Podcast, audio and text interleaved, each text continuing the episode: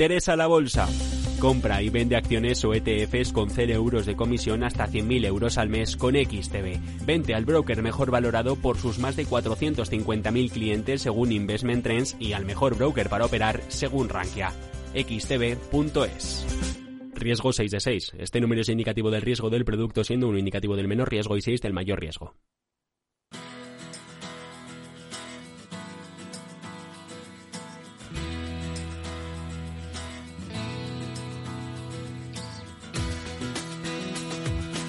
After Work con Eduardo Castillo.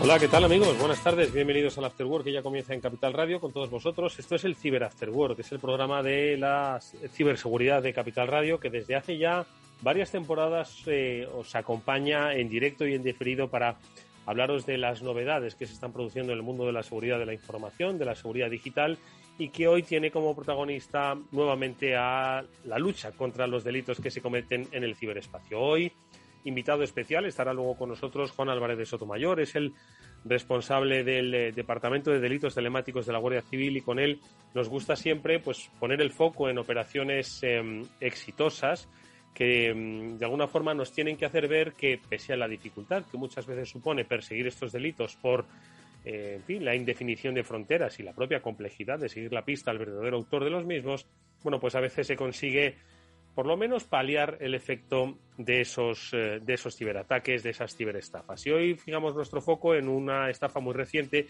que seguro que por llamativa muchos de vosotros la habréis oído y es que todo empezó, como dicen, descargando una película, mm, eh, una película eh, en un portal de internet que no debía ser el apropiado. Lo peor de todo esto es que ocurrió pues en una empresa tecnológica donde teóricamente se les presupone cierta cultura digital. Bueno, pues sobre lo que empezó como una simple descarga y acabó como un robo masivo de criptomonedas, un robo millonario, hablaremos en este programa con Juan Álvarez Sotomayor, sobre todo qué es lo que ocurrió y luego cómo se pueden perseguir o recuperar este tipo de delitos. Lo haremos como siempre en un entorno de conocimiento, el que siempre aportan Pablo Sanemeterio y Mónica Valle, a los que ya paso a saludar como amigos y especialistas de este programa. Pablo, ¿qué tal? Muy buenas tardes. Muy buenas tardes, Eduardo. Pues como bien dices, eh, con ganas de conocer una operación en la cual pues a los, a los malos les ha ido cogiendo, con lo cual que poco a poco vayamos viendo que aunque los malos eh, suelen ir por delante, los buenos van por detrás y les terminan cogiendo. Efectivamente, nosotros hoy vamos a dar esa visión optimista de la eficacia de la lucha de los cuerpos y fuerzas de seguridad del Estado, pero también es una lección ¿no? sobre cómo se produjo, pues básicamente, este, este incidente, eh, que más allá de lo que se pueda descargar uno, los usos que hace de... Eh, seguro que luego nuestro, nuestro amigo Nacho Franzoni de, de Netscope, en la píldora SASI, seguro que hace referencia a precisamente los accesos ¿no? que tienen, las capacidades que tienen determinados empleados en determinadas compañías para poner en riesgo, sin saberlo muchas veces, a sus propias compañías. ¿no? Bueno, pues eh, de esto hablaremos hoy, eh, pero también comentaremos noticias que vienen muy cargaditas, algunas de ellas publicadas en BitLife Media, cuya directora, como siempre especialista y una de las eh, más reconocidas comunicadoras del ámbito de la ciberseguridad, Mónica Valle, ya saludamos también. Mónica, ¿qué tal? ¿Cómo estás? Buenas tardes. Muy buenas tardes, Eduardo. Siempre un placer. Tus presentaciones son maravillosas. Yo deseando que llegue cada lunes para, para escuchar esas palabras tan bonitas. Bueno, subir el ego no, subir el conocimiento, el conocimiento de esta comunidad que como decimos, nosotros tratamos de integrar una comunidad que sabe y mucho, porque nos oyen muchas, eh, muchos especialistas que forman parte de compañías, nos oyen CISOs y especialistas de las propias compañías que desarrollan esa innovación en ciberseguridad, a los que siempre nos encanta saludar, pero también personas del mundo de la empresa que están entendiendo que el mundo de la ciberseguridad es algo pues que no es ajeno a ellos, ¿no? Y que precisamente la descarga de un empleado puede suponerles un quebranto económico. Ojo, que estamos hablando de criptomonedas, o sea, que no es que estemos hablando de entornos industriales donde no se sabe nada de lo digital, ojo, es que estamos hablando de entornos digitales. Bueno, pues de eso hablaremos, si os parece, Pablo, Mónica, a lo largo de, este programa y, demás cosas, pues eso precisamente, de los accesos, de saber, de saber dónde está nuestra compañía, qué se sabe de nuestra compañía, es decir, de por lo menos entender eh, la exposición a la que está sometida nuestra compañía, saber si alguien está viendo cosas que no debería ver y cuáles son los potenciales quebrantos a los que pues, se, podría, se podría someter a una, compañía. De esto, como digo, es de lo que va nuestra píldora Stasi, porque enseguida vamos a saludar a Nacho Franzoni para que nos cree siempre escenarios reales de uso cotidiano, uso cotidiano pero sobre todo para ver desde una perspectiva de seguridad cómo podemos paliarlo y además desde esa mentalidad de trabajo en la nube. Así que, bienvenidos amigos, vamos ya con nuestra píldora SASI. Está Nacho Franzoni enseguida les saludamos.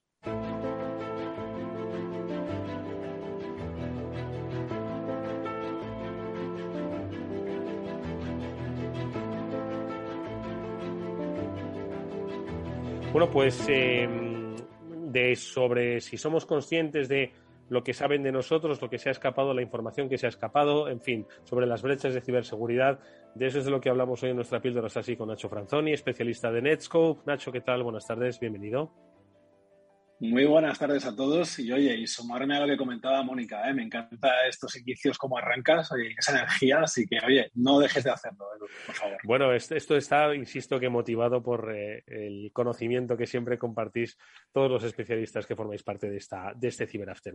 Nacho, eh, es cierto que vamos a hablar pues, de esos entornos en los que pues, muchas veces esa información queda expuesta, queda eh, en manos ajenas y no son conscientes muchas veces las empresas y eso se produce porque hubo una entrada que alguien no percibió. Aunque luego lo comentaremos con Juan Álvarez de Sotomayor, el caso del que vamos a hablar, ¿no? La descarga de una película en un entorno laboral que de repente mete al malware dentro de nuestra compañía es algo que está a la orden del día, Y hoy yo creo que nos puede servir este punto de partida, pues un poco para analizar las tecnologías, especialmente la de Netscope, cómo puede prevenir, concienciar, combatir esta, esta situación, ¿no? Sí, la verdad es que por desgracia os tengo que explicar lo típico que sale de las películas de, basado en hechos reales. Eh, lo que os voy a explicar ahora es algo tan reciente como que la semana pasada hubo un problema dirigido a una empresa que es dedicada a la gestión de identidades. Entonces, ¿por qué esto es muy relevante? Porque en el mundo en el cual las empresas han adoptado muy rápidamente el cloud, ha sido necesario gestionar de forma centralizada la identificación de los usuarios. Es decir, que yo cuando me conecto a, no sé, por ejemplo, a Azure, a Office, a Google Drive, no me tenga que autenticar tres o cuatro veces. ¿Y cómo le hacen esto? Pues centralizando esta autenticación. ¿Qué es lo que ha ocurrido? Pues que ha habido una brecha de seguridad en una de esas empresas que muchísima gente conocerá, pues muy reconocida, de tal manera que se han visto expuestas millones y millones y millones de credenciales al uso. Entonces, hemos recibido durante esta semana ya os digo, esto está basado en hechos reales. Nos puede pasar a cualquiera, así que hay que tener, ser muy conscientes de esto. Y cómo actuar delante de un problema de este tipo. Lo primero, no es nada relevante a Netscope, pero es, un, es como el ABC. Hay que reiniciar las contraseñas de, esos, de todos nuestros usuarios. Yo creo que ese es el primer punto. Por aquí se viene un otro desafío quizás más importante. Es, vale, hemos asumido ese riesgo de que esa compañía ha sido vulnerable. Pero ¿qué ha ocurrido durante este tiempo en aquellas eh, OneDrive que yo tengo público o en ese Google Drive que yo tengo público. ¿Cómo puedo ver información retro eh, inspectiva que se le llama? ¿no? Es decir, para atrás. Vale, asumo el riesgo, cambio eh, usuarios y perfecto, pero en los últimos tres meses, ¿qué información ha sido accesible? ¿Desde dónde ha sido accesible? Y aquí es donde Netscope da esas capacidades. Nosotros desde Netscope lo que podemos hacer desde el cloud y para el cloud, poder monitorizar, poder auditar por ejemplo, cosas como, por ejemplo, el Salesforce. O sea, aquí empezamos a hablar de, aplicaciones muy críticas para cualquier compañía, de tal manera que se puede sacar un report súper sencillo diciendo, ah, pues mira, todos estos usuarios han accedido los últimos dos meses. Este usuario ha hecho esto dentro de Salesforce. Y además proviene de un IP, que déjame que ponga el ejemplo para que se entienda la criticidad del tema, que viene de Rusia. Y dentro de este acceso se ha descargado esta información. Y o peor todavía, lo que ha hecho ha sido botón derecho, compartir a nivel público esa, información.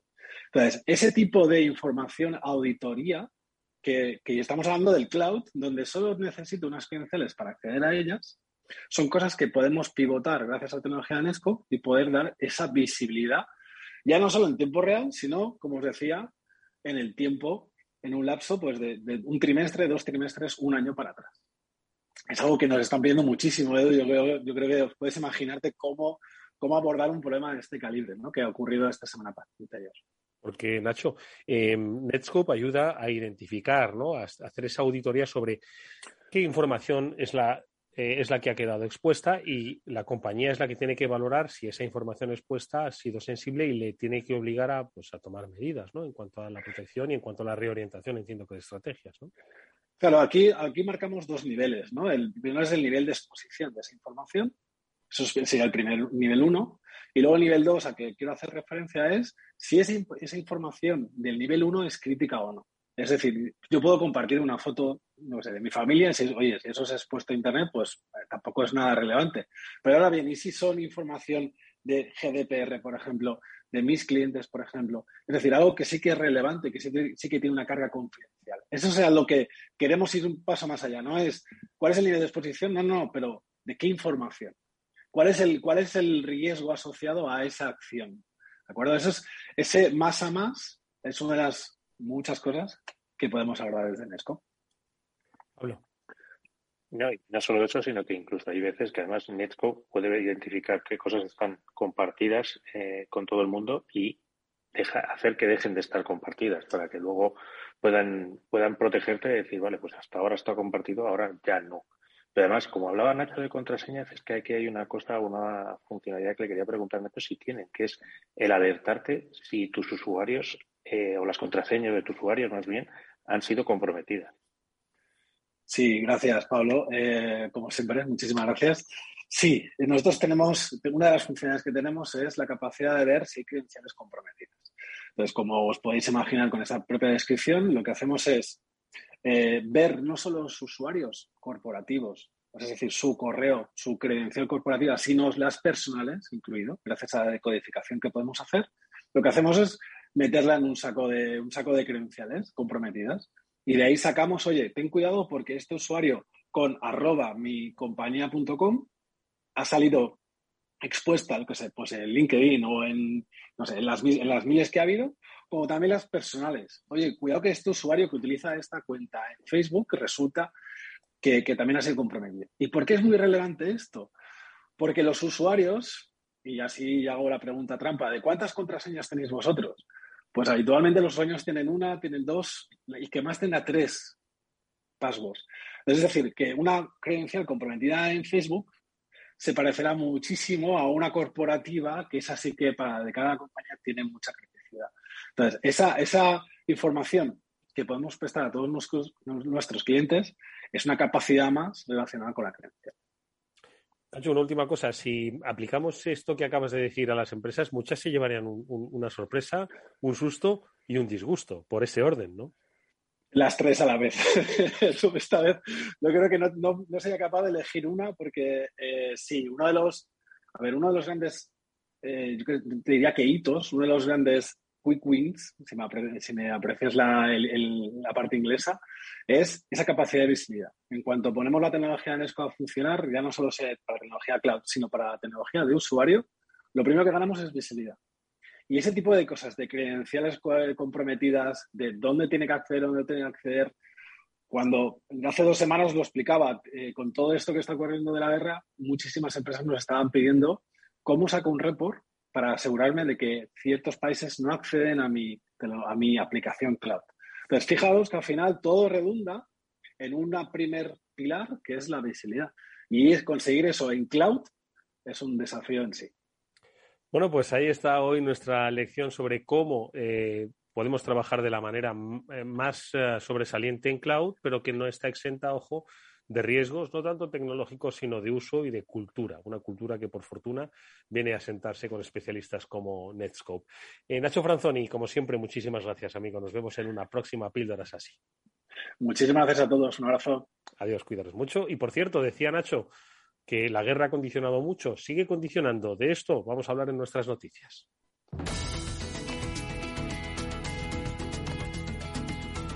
Bueno, y la primera de ellas es eh, bueno, la noticia que le gusta a los medios generalistas, que no suelen hablar de ciberseguridad, y titulan Estados Unidos se prepara ante un ciberataque ruso que colapse la red eléctrica. Ya sabéis que pues estos titulares apocalípticos son los que quizás hacen desvirtuar ese trabajo progresivo y sosegado que debe tener la cultura de ciberseguridad. Eh, ni Estados Unidos se va a quedar a ciegas o a oscuras, bueno, creemos, ni eh, es tan apocalíptico, pero sí que obviamente impactante lo que puede suceder en este cruce de ciberamenazas. Eh, ¿Cuánto hay de cierto en esta, en esta apocalipsis eh, que se cierne sobre Estados Unidos? Pablo, Mónica. Bueno, pues a ver, Edu, esto como todo, el, el, problema de muchas veces de lanzarte y hacer pronósticos que dices igual no se van a cumplir, al final luego se cumplen y, se cumplen, y te dan en la cara. Entonces, exactamente, y tenemos que rectificar queda, ese programa. Rectificaríamos, ojo. Bueno, no sé si tendríamos luz para hacer el programa. Habría que ver si tenemos luz para ello. Pero, a ver, eh, lo cierto es que hemos visto incidentes en Estados Unidos bastante críticos, además precisamente con una contraseña que se había fugado y que, y que le permitió acceder por VPN a Colonial Pipeline. Todos nos acordamos del, del incidente que dejó a la costa este sin suministro de, de gasolina con uno de los oleoductos más importantes cerrados. Entonces, eh, como posible, eh, como la posibilidad siempre está ahí encima de la mesa. Ahora, esto es como todo, requiere pues que cada contraseña estuviera por ahí perdida, que alguien la encuentre, que nadie en el sistema se haya dado cuenta de que esa contraseña lleva X años sin usarse y de repente se vuelve a utilizar. O sea, yo creo que eh, va a ser más complicado porque la gente va a estar más alerta de este tipo de eventos que sí que van a estar monitorizados y cuando se vea algún usuario que normalmente no se está conectando conectándose, rápidamente van a saltar.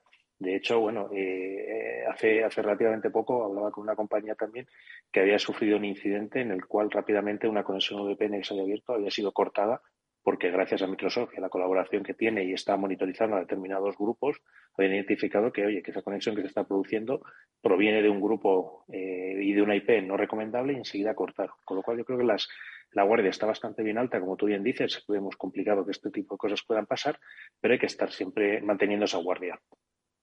Mónica. Sí, efectivamente. En este caso, bueno, ha sido el propio presidente de, Estados Unidos, Joe Biden, quien ha dicho esto, ¿no? Que, que, según sus servicios de inteligencia, Rusia está planeando un ataque a gran escala, ¿no? Eh, cibernético. Y bueno, pues se entiende, ¿no? Que por la situación y además por, por lo que se sabe, ¿no? Que, que Rusia es una una potencia en este sentido, ¿no? Han invertido mucho también en, en métodos de, eh, de seguridad y de ciberseguridad, tanto para protegerse ellos como para atacar al resto. Una de las tendencias que se estaban viendo en los últimos años son esos grandes ataques, eh, grandes ataques eh, protagonizados y patrocinados por estados que efectivamente son pues quienes pueden tener también muchos recursos para hacerlo.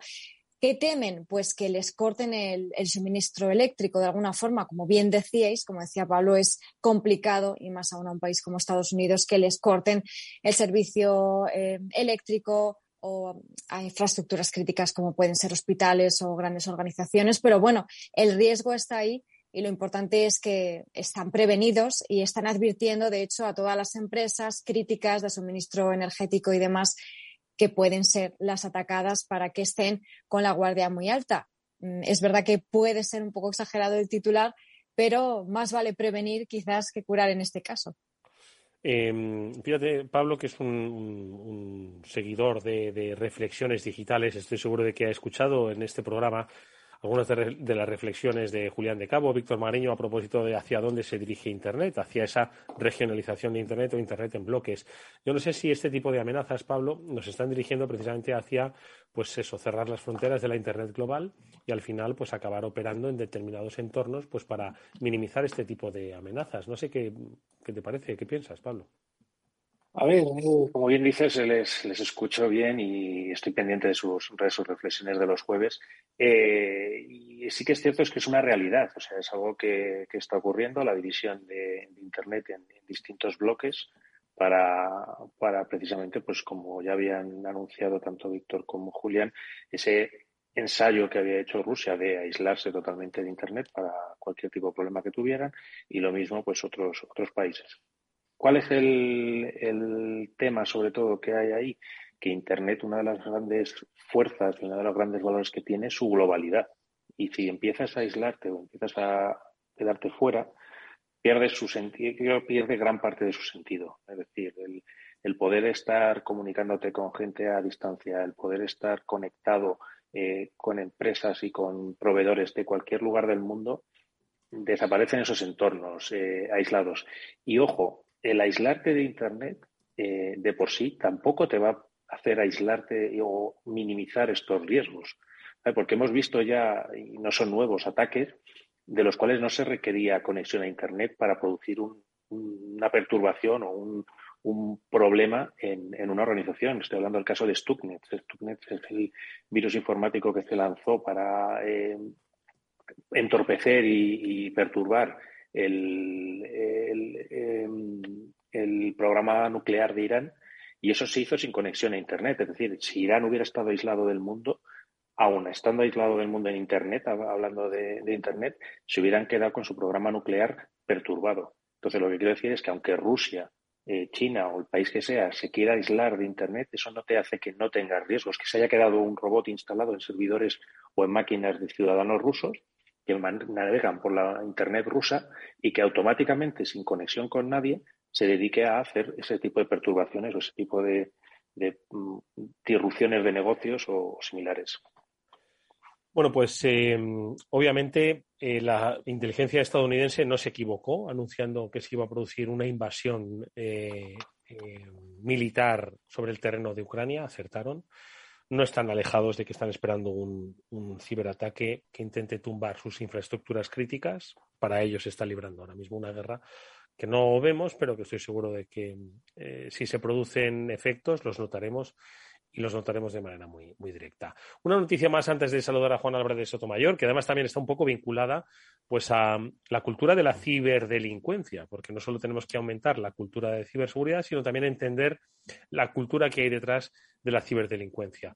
Y es a propósito de este grupo que, del que ya se va conociendo mucho más detalles, sorprendentes por otro lado, que ha tenido en jaque a las principales compañías tecnológicas del mundo y que, pues, eh, a través de sus acciones, Lapsus, así se, hacía llamar, eh, lograba, mediante la extorsión, eh, bueno, pues unos ingresos eh, millonarios, diría yo.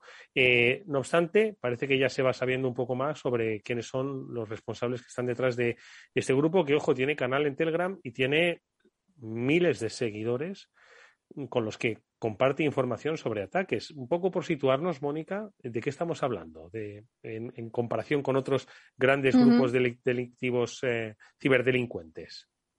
Aquí estamos hablando de, Lapsus, que es verdad que se ha convertido en un quebradero de cabeza para grandes empresas tecnológicas y ahora mismo pues es el grupo de cibercriminales eh, pues que más está actuando y que más daño está haciendo. Lo, comparan con Revil, que es verdad que el año pasado hizo, muchísimo daño eh, mediante ransomware. La diferencia es que Lapsus em, actúa de una, de una forma distinta, ¿no? Ellos eh, no piden dinero a cambio, sino que en algunas ocasiones exigen la retirada de, algunos eh, sistemas o de, o de software. Por ejemplo, han atacado a Nvidia, que bueno, pues eh, fabrica microprocesadores y tarjetas gráficas y al parecer, pues algunos de sus productos lo que estaban haciendo es que afectaban el rendimiento del hardware cuando un algoritmo detectaba que ellos estaban usando esa, ese sistema, ese software o el dispositivo para minar criptomonedas.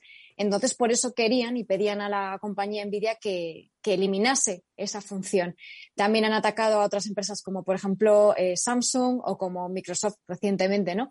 Y aquí, pues, eh, la noticia destacada de los últimos días es que se ha, se ha detenido a una persona, bueno, es sospechoso es sospechoso una persona de 16 años ¿no? que vive en su, en su casa, en la casa de su madre, cerca de Oxford, en Inglaterra, y podría ser digamos, pues la cabeza pensante de, este grupo junto con otras personas también de, edades similares. Pablo. Pues eh, como volvemos a decir, en este caso concreto además tienen determinados comportamientos muy poco frecuentes en, otros grupos, que es que uno de los puntos básicos cuando te dedicas a hacer el, el mal es que no dejes muchas pistas, es estar eh, lo que se conoce como en el, en el mundo como OPSE, que es o seguridad operacional. Es decir, todo lo que hagas tiene que ir camuflado y que no te apunte a ti. Entonces, en este caso de pues estos eh, chicos a los que han detenido, pues aparte de tener un canal de Telegram y además de hacer publicidad en redes sociales, eh, parece ser que no han sido, no han tomado las suficientes medidas, que bueno, pues van desde usar la conexión de, otra persona, eh, cifrar tus discos duros, usar conexiones privadas, VPNs, etcétera, todo para que no te vaya apuntando hacia ti.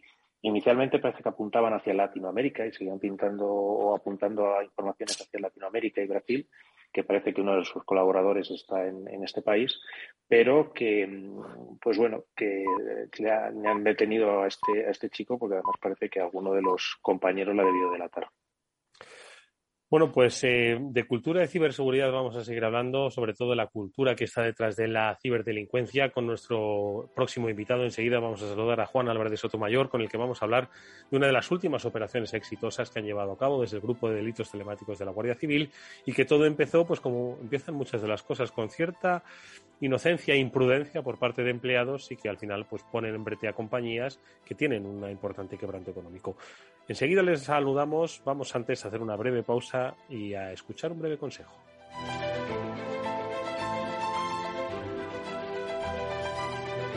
Eduardo Castillo en Capital Radio, After Work. Si inviertes en bolsa, esto te va a interesar. XTB tiene la mejor tarifa para comprar y vender acciones y ETFs cero comisiones hasta 100.000 euros de nominal. Si inviertes en bolsa o quieres empezar más sencillo e imposible, entras en xtb.es, abres una cuenta online y en menos de 15 minutos compras y vendes acciones con cero comisiones, con atención al cliente en castellano y disponible a las 24 horas del día. ¿A qué estás esperando? Ya son más de 450.000 clientes los que confían en xtb.es. Riesgo 6 de 6. Este número es indicativo del riesgo del producto, siendo uno indicativo del menor riesgo y 6 del mayor riesgo.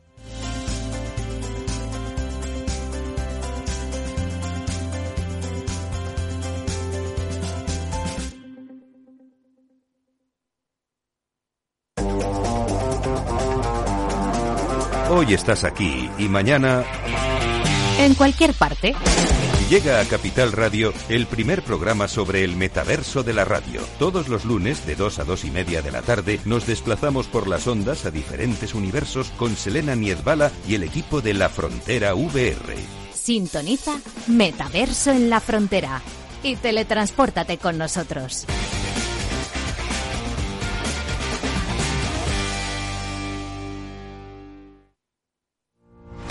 Los jueves de 3 a 3 y media en Capital Radio, Gestión del Talento, el escaparate de la formación para el empleo. Expertos formadores, agentes sociales y representantes de la Administración se dan cita en este espacio para impulsar el valor de la formación y el talento. Un espacio de Fundae, la Fundación Estatal de Formación para el Empleo, dirigido por José Joaquín Flechoso. After Work, con Eduardo Castillo.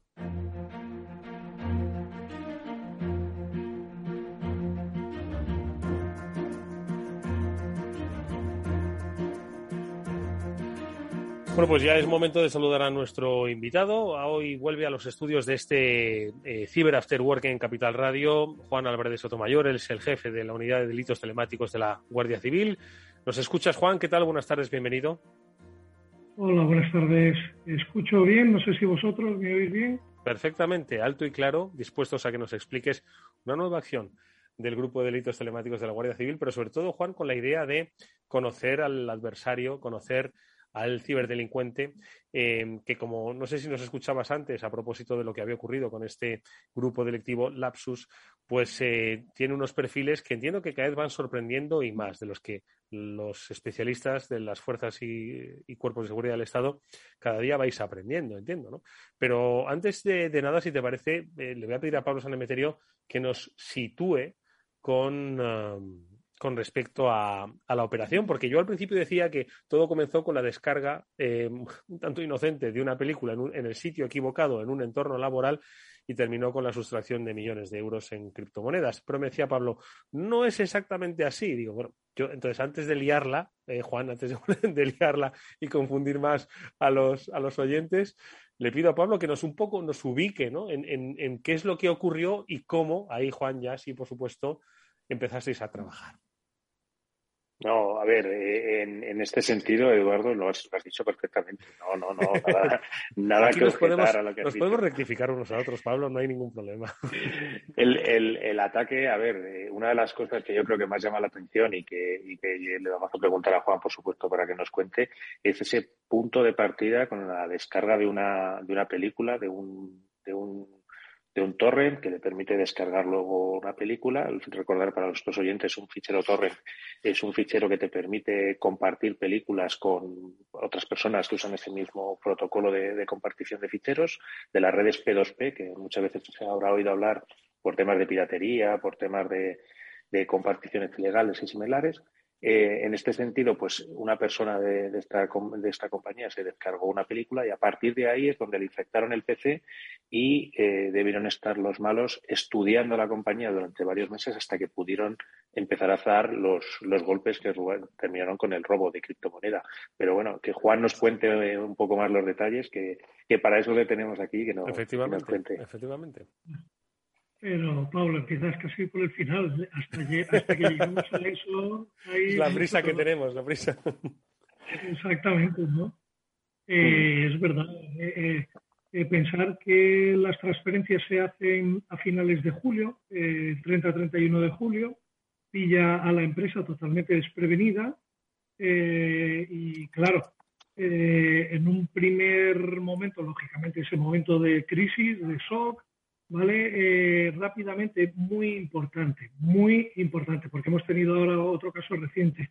Contar con una empresa especializada en ciberseguridad, que sepa manejar la situación desde el punto de vista tecnológico y que a lo mejor les da también un poco de confianza a la hora de manejar y de tranquilidad, porque al principio la empresa, la situación fue muy, muy difícil. Y en particular en esta empresa, eh, cuando se filtró la información de que habían sufrido este ciberataque donde se habían dado órdenes de transferencia de criptodivisas en redes sociales, bueno, fue tremenda la repercusión que tuvo en redes sociales y además muchísima gente acusó a la propia empresa de haber sido la, responsable de las transferencias hacia direcciones de criptodivisas controladas de forma anónima por responsables de la empresa, ¿no? Porque parece ser que había conflictos eh, en la gestión, ¿no? Eh, pues eso, muy importante, contar con una empresa experta en ciberseguridad que empezó a manejar la situación, empezó ya a obtener los primeros indicadores de compromiso del incidente que nos llevaban de julio del año 2020 a enero del 2020. Y ahí ya con investigación aparece, como dice Pablo, la famosa página web, que luego lo que nos ha contado la investigación un poco, y siempre os digo que nosotros no somos los que hacemos la atribución. La atribución la tiene que hacer el juez. Nosotros lo que encontramos son evidencias, pruebas de convicción, pruebas de convicción al juez. El juez es el que finalmente se convence y como tal es el que atribuye. Nosotros lo que hemos encontrado ha sido eh, indicios que vinculan la descarga de ese troyano tipo RAT, en particular era, ahí, ya se me ha ido de la cabeza el que lo hemos hablado, el RAT que, que se utilizó. Bueno, lo que quería contar era que es que el, origen del torrent era que este grupo criminal que se dedicaba a actividades de dudosa legalidad en Internet alquilaba los servicios de la página web torrent para meter malware de tipo eh, cryptojacking. O sea, ellos lo que en realidad trabajaban era mucho el malware cryptojacking para que cuando tú visitaras una página web de torrent pues tu ordenador participara del de, minado de criptodivisas. Pero en alguna de las películas que la gente descargaba, de vez en cuando metían un, un ¿no? Eh, que fue el caso de, la persona que, estaba obsesionada con las películas de, de, los Avengers. Y si recordáis, justo fue la temporada cuando salió la última película, pues bueno, sabéis que se filtraron se filtró una copia de dicha película, entonces todo el mundo estaba como loco por verla antes de tiempo de su estreno en el cine, y fue un poco el origen del incidente, ¿no? Pero también es muy curioso cómo desde el inicio de, la infección hasta que se dan de alta, de, perdón, hasta que se dan las órdenes de transferencias, pues son seis meses de infección de, de la empresa, ¿no? Entonces, nosotros hemos querido contarlo y hemos ido un poquito también por las distintas eh, COMs eh, contándolo, pues porque eh, en un primer momento todos los indicadores de compromiso nos hacían ver lo que todo el mundo ve siempre que hay un incidente, ¿no? que son los rusos, que son los iraníes, que son los coreanos, porque lo que es las distintas fases de un ciberataque, aquí más o menos se cumplían todas desde un punto de vista de un APT, el único que no se cumplía era la fase inicial de reconocimiento, que en este caso era por la infección a través de una página web de torrent. Pero a su vez, había mucha gente que decía, estos son los APTs que han aprovechado las páginas web de torrent para incorporar un troyano, porque no era un troyano cualquiera tampoco. Eh, el nanocore, que se me había olvidado. El troyano nanocore, que no era un troyano tampoco muy normal, ¿no? Entonces, todos los indicadores de compromiso nos decían que era un actor avanzado, eh, como también el actor avanzado justo las 48 horas antes de dar las órdenes desconfiguró todo el sistema, el sistema tenía unos niveles de seguridad aceptables, pero claro, como estaba dentro de la empresa y se conocía todas las claves y todas las bases de datos de dentro de la empresa, pues es verdad que de forma muy automatizada todo, muy, muy automatizado, eh, quitó todos los niveles de seguridad y de protección que tenían los distintos repositorios de, claves dentro de la empresa y dio las órdenes de transferencia y se llevó el dinero. Y fijaros que hemos tardado desde finales de verano del 20 hasta finales del 21, noviembre del 21, que fue cuando hicimos las primeras actuaciones, y luego febrero del 22, donde hicimos las segundas, o sea que hemos tardado casi dos años un poco menos de dos años en resolver el incidente. Y, para acabar, como eh, también digo una cosa, cuando eh, existe un incidente no solamente hay que contar con una empresa de, experta, y la empresa experta no tiene que focalizarse solamente en el periodo del incidente y una serie de meses hacia atrás, sino el abanico tiene que ser muy amplio.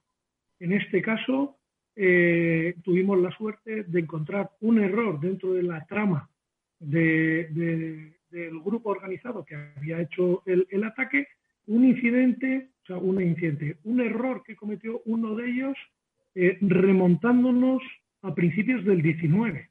O sea, la evidencia que nos sirvió para poder identificar a todas las personas vinculadas con el incidente es una evidencia que obtuvimos de principios del año del 19 antes de la pandemia. Por eso es tan importante abrir el abanico de la visión, abrir esa visión muchísimo, porque a lo mejor puede que nos encontremos esos indicios que nos pueden servir de piedra angular o de piedra roseta para interpretar todo el ataque, hay que abrirse mucho, muchas veces. O sea que yo creo que esta primera explicación que nos ha dado Juan Álvarez de Sotomayor, creo que hay muchas cosas muy significativas. ¿no? Eh, la primera de ellas es que, aunque seamos una, compañía nativa digital, como es el, mundo de las criptodivisas, es decir, que más, más digital no puede ser eso, no hay que presuponer una cultura digital y menos de seguridad a todos los que trabajamos en ello, porque es, poder, es, superior el poder de la afición a, Marvel o a lo que sea que, la propia eh, razonabilidad sobre dónde estamos entrando en entornos empresariales. Es decir, estamos hablando de ingeniería social. Dos, que por mucha seguridad que tú tengas, eh, si de repente te has dejado una puerta trasera abierta, si entran dentro de tu castillo inexpugnable, ya no es inexpugnable, porque desde dentro se pueden ir pues eh, derrumbando todas esas eh, barreras, los fosos que tú tenías para proteger tu castillo. Y tres, y es esto último a lo que hacía referencia Juan, que esto hay, por supuesto, ataques de one shot para ver si picamos rápidamente, entramos, robamos y nos vamos, pero hay otros que se preparan eh, y que empiezan a dar pistas con dos eh, años de antelación. Es que estamos asistiendo a, verdaderas operaciones eh, de carácter empresarial, delictivo, pero empresarial. Entonces, yo creo que esto, Juan, has puesto sobre la pista pues un modus operandi que deben entender todas las compañías sean nativas digitales o sean, bueno, que, al final pues tienen una infraestructura, ¿no? Eh, de su operatividad en el mundo digital, ¿no? Yo, vamos, yo no sé qué os parece, eh, yo he focalizado estos tres puntos como, como claves para, entender la nueva era de la ciberseguridad, ¿no? Y creo que te ha faltado a lo mejor uno, ¿no? Y con todo el respeto del mundo. Hombre, por supuesto.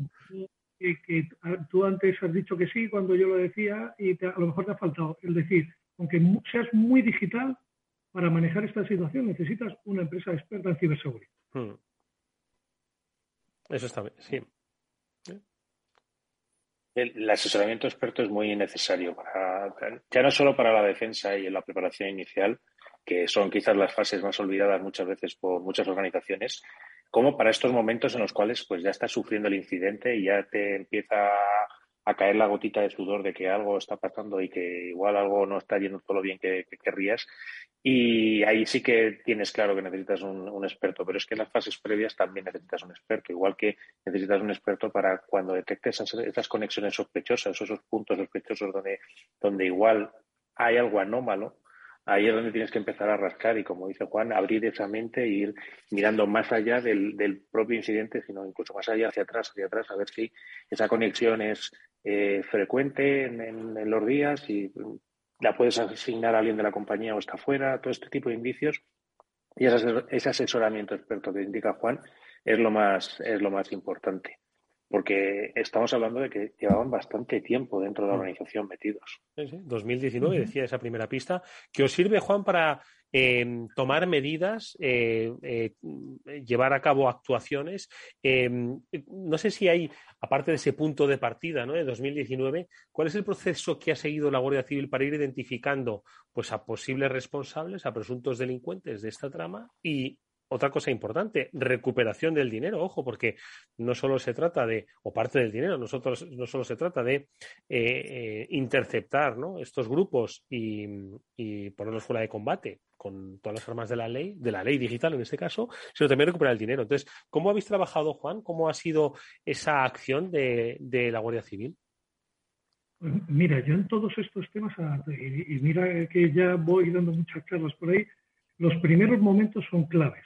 Igual que en muchos otros delitos, eh, en este caso los primeros momentos son claves. Si la empresa afectada cuenta con una buena empresa que le asiste en materia de ciberseguridad y se empiezan a hacer las primeras auditorías sobre la red y empiezan a aparecer los primeros indicadores de compromiso, aunque todavía no tengamos el documento final redactado, da igual, esos indicadores de compromiso rápidamente tenemos que compartirlos en este caso no solamente con, la víctima y, la empresa que está asistiendo, sino también con nosotros, porque podemos dar órdenes de preservación o de acceso a la evidencia electrónica que nos va a aportar muchísima información que luego nos ayudará a entender el caso.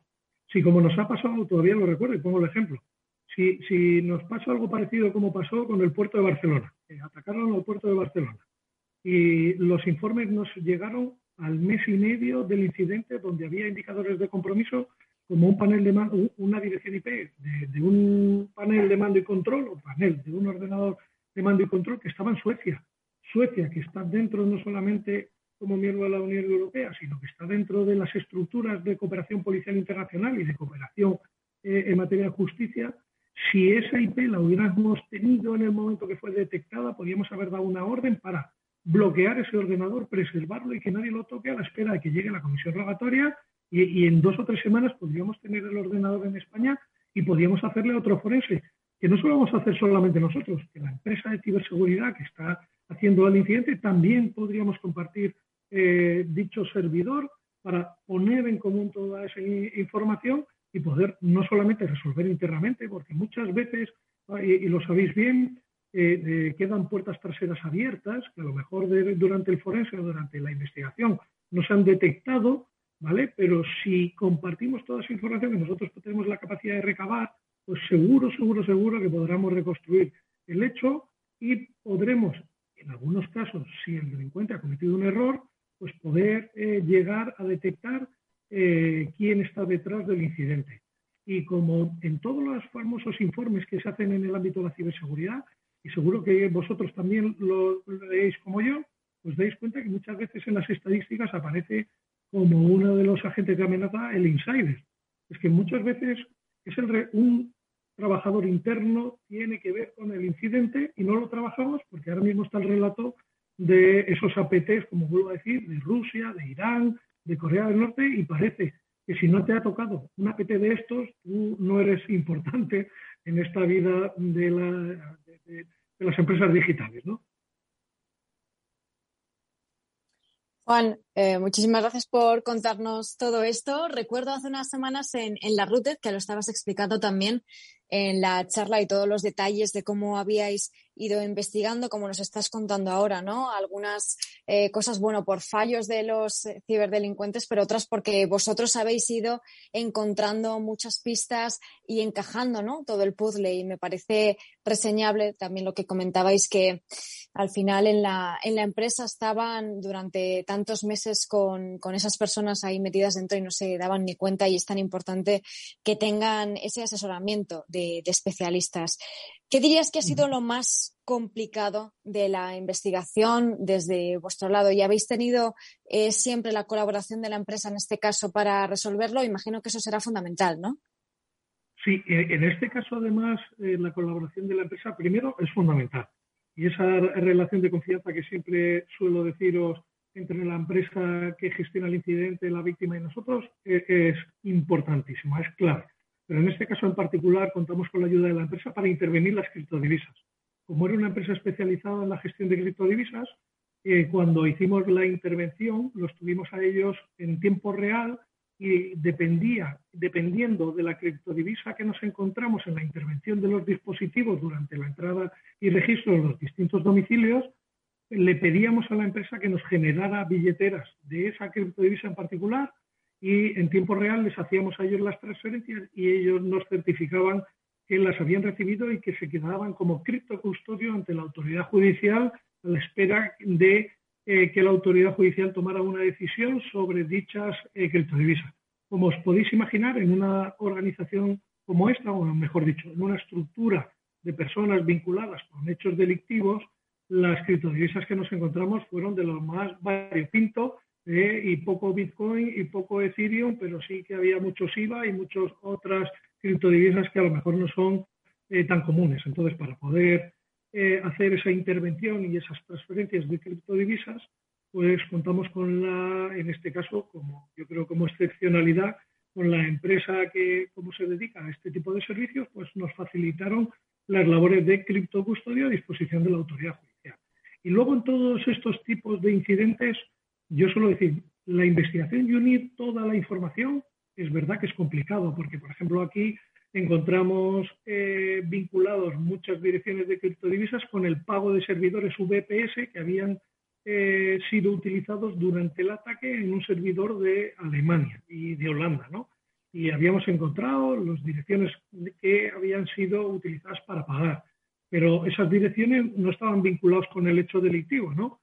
Entonces, eh, una vez que procedemos a las intervenciones de todos los dispositivos, pues ahora ahí es donde empieza una labor, que es un poco la pregunta que hacías, Mónica, ahí empieza una labor muy ardua de todos esos flecos que hemos ido recogiendo durante la investigación, intentar buscar eh, su relación con los dispositivos que hemos intervenido.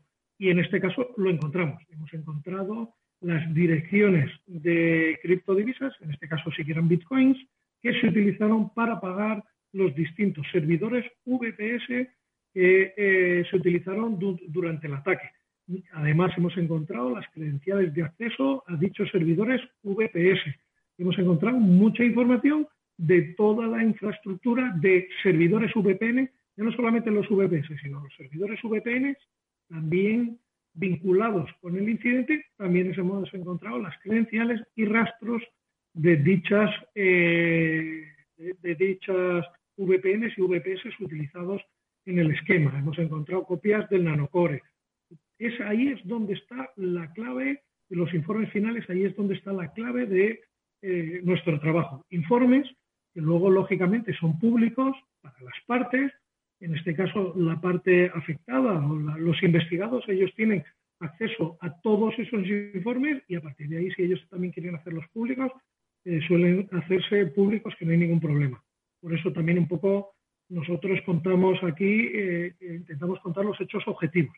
El que le tiene que dar la interpretación de todos esos datos que hemos ido recogiendo y hacer esa atribución final, como he dicho al principio, tiene que ser el juez. Nosotros lo único que hacemos es recoger evidencias objetivas y darles nuestra interpretación al juez que será la que haga suya esa convicción sobre que los hechos sucedieron como nosotros eh, eh, interpretamos. Y una pregunta, Juan, que a mí me ha llamado bastante la atención que dijeras que eh, no usaban criptomonedas como podemos conocer las más famosas, pueden ser Bitcoin o Ethereum. ¿A qué crees que se debe que utilizaran otro tipo de criptomonedas o otro tipo de criptomonedas menos comunes? Bueno, mm, si tu pregunta es que utilizan ese tipo de criptodivisas menos comunes a lo mejor para evadir la facilidad del traceo, de la trazabilidad de las mismas o a su intervención, pues no sabría contestarte, la verdad es que no sabría contestarte. Lo que sí que te digo es que hay criptodivisas propiamente orientadas a eso, ¿vale? Como Zotero, como Zcash eh, o alguna otra. Bueno, en este caso no tenían esas criptodivisas que sí que están orientadas para ese tipo de, actividades. Eh, sí que es verdad que utilizaban, que es muy común en organizaciones de este tipo, eh, sí que utilizaban servicios mixer para mezclar las criptodivisas que habían obtenido en su actividad. ¿vale? También en todo este tipo de incidentes se suele dejar congelada parte importante de las criptodivisas eh, robadas, como es el caso. Todavía hay criptodivisas que no hemos podido acceder a ellas, que las tenemos bajo vigilancia. Y bueno, eh, a lo mejor alguno puede pensar, eh, bueno, si estáis diciendo que tenéis vigiladas criptodivisas que, que fueron transferidas en el momento del incidente, pues ya le estás diciendo a los malos que no los muevan eh, para no ser identificados. Sí, pero no lo digo solo yo. El FBI acaba de detener, ¿no? que lo comentamos también un poco en la charla de, la router, el FBI ha detenido a dos personas responsables de un hecho muy parecido que fue que sucedió en el año 2016 y movieron los Bitcoin ahora en el año 2022 y los han detenido porque pudieron rastrear esos movimientos, ¿no? Juan. Pues bien, nosotros una, última pregunta, se nos va el tiempo em, en 30 segundos. ¿Te ha sorprendido la cultura de, actuación de este grupo eh, ciberdelictivo? Eh, ¿Te ha sorprendido algo o están siguiendo una pauta que estáis viendo en los últimos meses? Bueno, lo que me ha sorprendido es cómo estaban todos muy focalizados a, este ámbito, de, conseguir criptodivisas de formas alternativas, por no llamarlo ilegales. Sí, eh, obtenían muchísimas criptodivisas y además con el cambio que ha sucedido en los últimos meses, que el Bitcoin se disparó, es una herramienta importantísima de financiación particular. Pues estoy seguro de que no será la última vez que oigamos hablar de ello, pero sí eh, nos ha servido y mucho hablar, como siempre, con Juan Álvarez de Sotomayor para saber cómo trabaja en este caso la Unidad de Delitos Telemáticos de la Guardia Civil. Juan, enhorabuena, muchas gracias, mucha suerte para el futuro, que hay mucho futuro y mucho trabajo futuro. Hasta muy pronto. Muchísimas gracias por contar con nosotros y como siempre, Pablo Sanemeterio, Mónica Valle, como siempre, gracias amigos, que nos tenemos que despedir ya. Estuvo Jorge Zumeta gestionando técnicamente el programa. Os hablo Eduardo Castillo, nos vemos el próximo lunes en más Cyber After Work. Hasta pronto. ¿Qué es pasión? La pasión no se explica, se vive. Vive la pureza. Vive el sentimiento. La emoción. La entrega. La tradición. Esta Semana Santa vive la pasión. Ven Andalucía. Junta de Andalucía. ¿Qué es ir más allá? Con Arval podrás llegar donde te propongas de la forma más sostenible y darle a tu empresa todas las soluciones de movilidad que necesite, asesorando con las mejores opciones de movilidad para las distintas necesidades de tu flota, con vehículos electrificados, bicicletas, coche compartido. Arval, la transición energética arranca aquí. Más información en arval.es. Finanbest, ganadores del premio del diario Expansión a la cartera de fondos de inversión más rentable en 2021 en categoría conservadora. Finanbest, cinco estrellas Morningstar para nuestro plan de renta fija mixta. Finanbest, gestor automatizado líder en rentabilidad por tercer año consecutivo. Finanbest, tú ganas. Capital Radio Madrid, 105.7. Esto te estás perdiendo si no escuchas a Rocío Arbiza en Mercado Abierto. Isabel Bento, directora de Desarrollo de Negocio de BlackRock. Hubo un cambio de paradigma y es el, el reconocer que el riesgo climático es un riesgo financiero y que la transición energética es una oportunidad de inversión Y eso al final se traslada, en nuestro caso somos una gestora de activos, en cómo gestionamos las carteras, ¿no? en cómo de importante es identificar esos riesgos climáticos y también eh, cómo analizamos las compañías teniendo en cuenta la oportunidad que tienen por delante de navegar esta transición energética. Mercado Abierto con Rocío Arbiza.